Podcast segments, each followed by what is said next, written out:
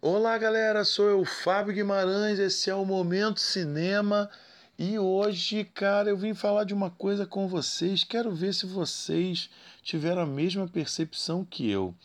Todo mundo viu quem estava no Oscar, né? Lady Gaga, Bradley Cooper, Rami Malek, Glenn Close, enfim, muita gente boa, né? Mas vocês perceberam quem não estava no Oscar desse ano? Meryl Streep. Ela não foi indicada esse ano. Que absurdo! É um dos sinais do apocalipse. Protejam-se. A coisa tá ficando séria, minha gente. A Meryl Streep não foi indicada esse ano. E para mostrar a minha revolta, a minha atriz favorita, eu vim fazer aqui esse momento cinema top 5 com os melhores filmes dessa que é a dama do cinema mundial. É isso aí, é o momento cinema entrando no ar.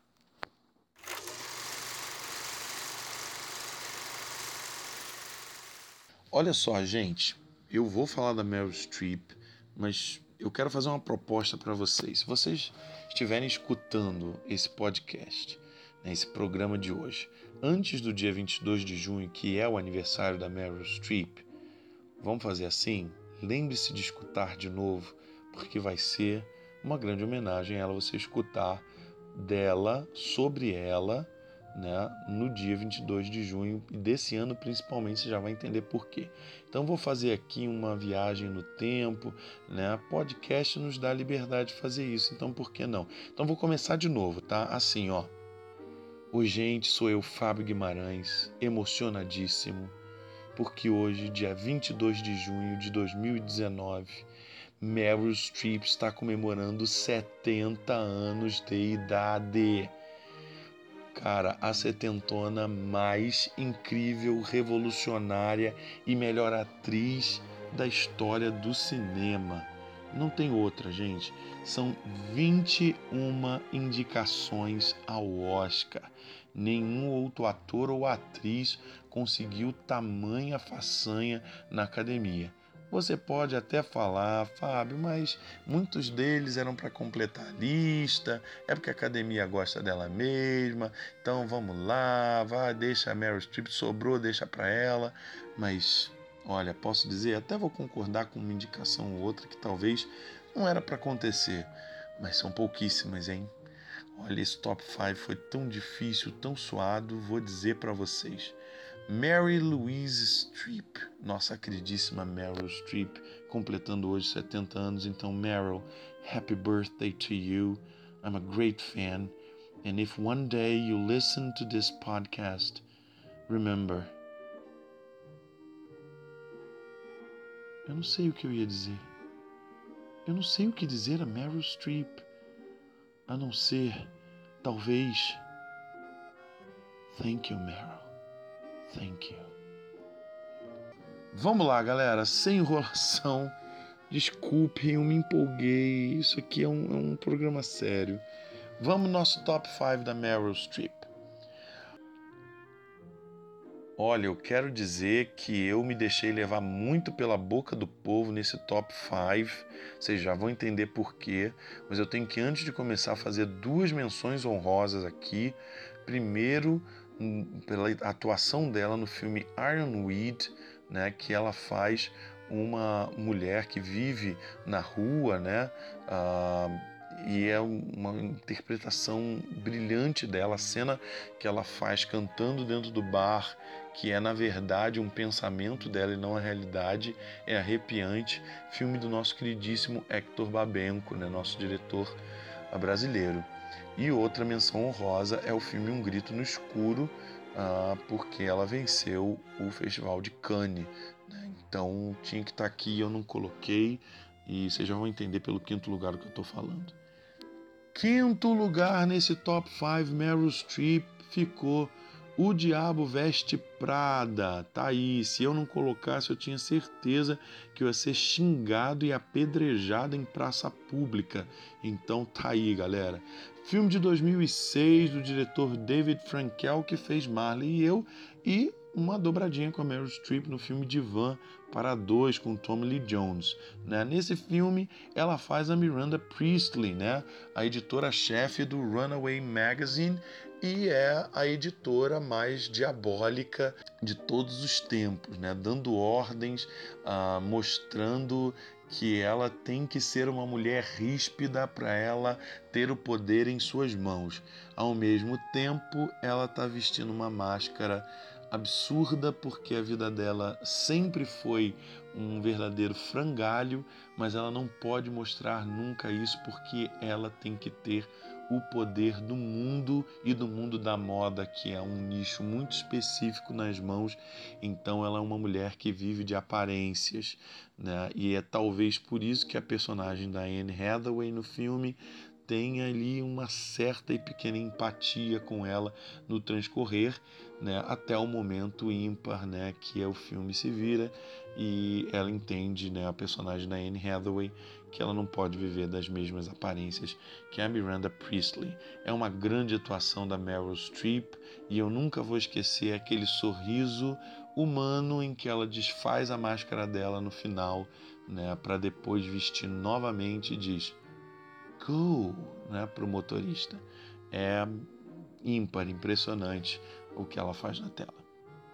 Quarto lugar desse top 5 vai o filme A Dama de Ferro, produção de 2011 da filha da Lloyd, que ela já tinha contracenado em Mamma Mia, né? É a diretora do Mamma Mia.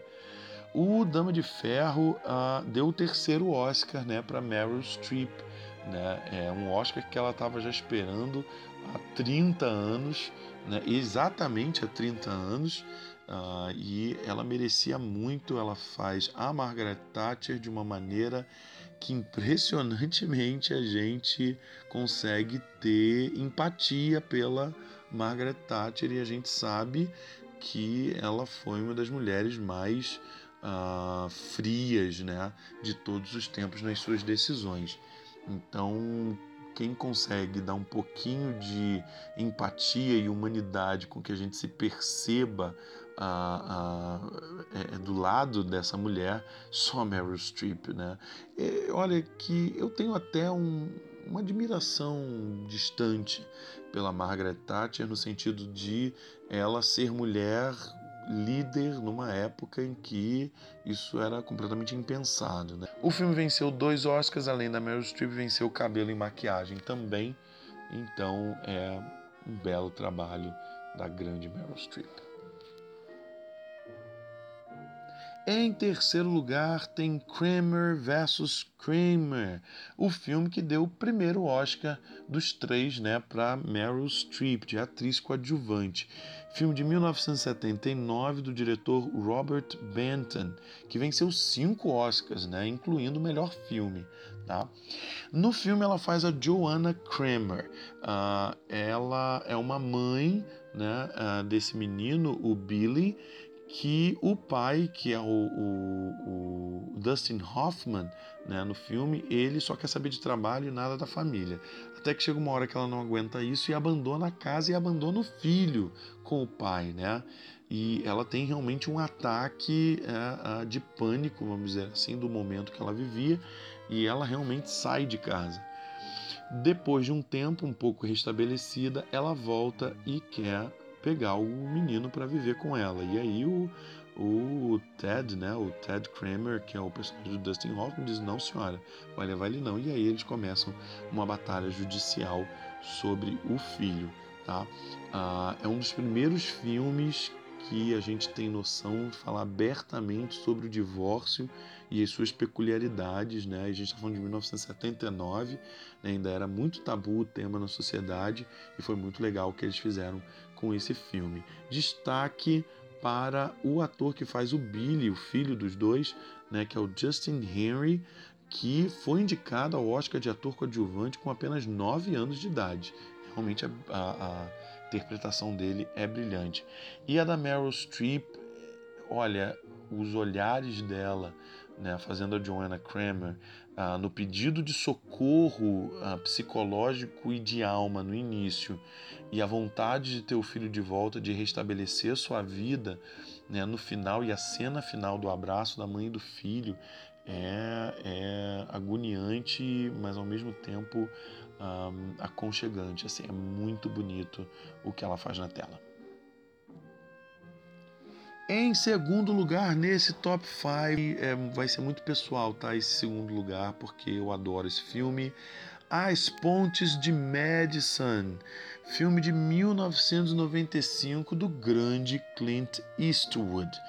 Olha, eu amo esse filme, tá? É, vão entender o que, que é. Ela faz a personagem Francesca, descendente de italiana, mas vive no interior de Iowa. Uh, ela tem uma família absolutamente tradicional, marido, filhos, né, uma dona de casa que vive para o lar, né, num ambiente absolutamente machista.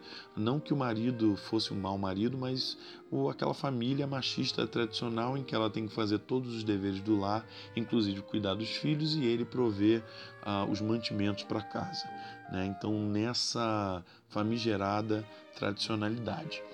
E aí, num período em que a família, o marido e os filhos viajam, ela fica sozinha em casa, aparece na cidade dela o Robert Kincaid, personagem do Clint Eastwood, que é um fotógrafo da National Geographic. E aí eles começam a conversar, a se envolver, e aí eles terminam em um caso amoroso. E aí a gente descobre que a Francesca é, é uma mulher libertária, é uma mulher que quer viver a vida, que quer viver das artes, que quer conhecer o mundo, que, que ela, a gente vê que ela está presa naquele sistema que ela não tem por onde sair, né? Ela não consegue sair daquele mundinho fechado dela.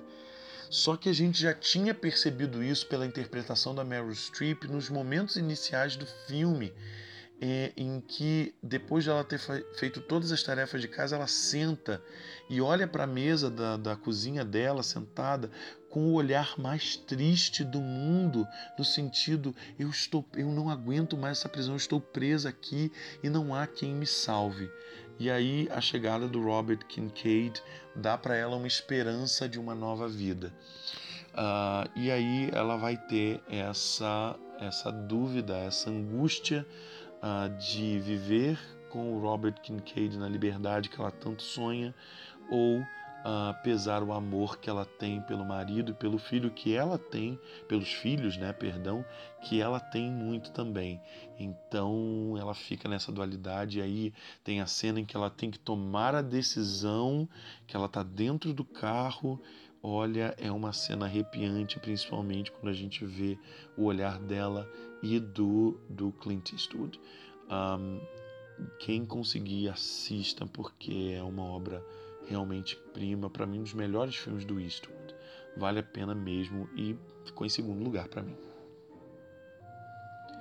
Em primeiro lugar, nesse top 5, Meryl Streep não tem como ser outro filme e um dos filmes para mim mais pesados do cinema, que é A Escolha de Sofia, filme de 1982 do Alan J. Pakula, né, um, um diretor também muito icônico, uh, em que ela faz essa personagem Sofia, né, uma sobrevivente dos campos de concentração nazistas, uh, e aí ela está nos Estados Unidos, ela se refugia e vê nesse judeu, a personagem judeu bom vivant, mas muito instável, personagem do Kevin Kline chamado Nathan Landau, uma forma de conseguir sobreviver o que ela não consegue esquecer dos fantasmas do seu passado, e eu já vou dizer quais são esses fantasmas que ela vive. Né? O legal é que o filme é narrado pelo personagem Stingo, vivido pelo Peter McNichol, uh, que é um escritor, né,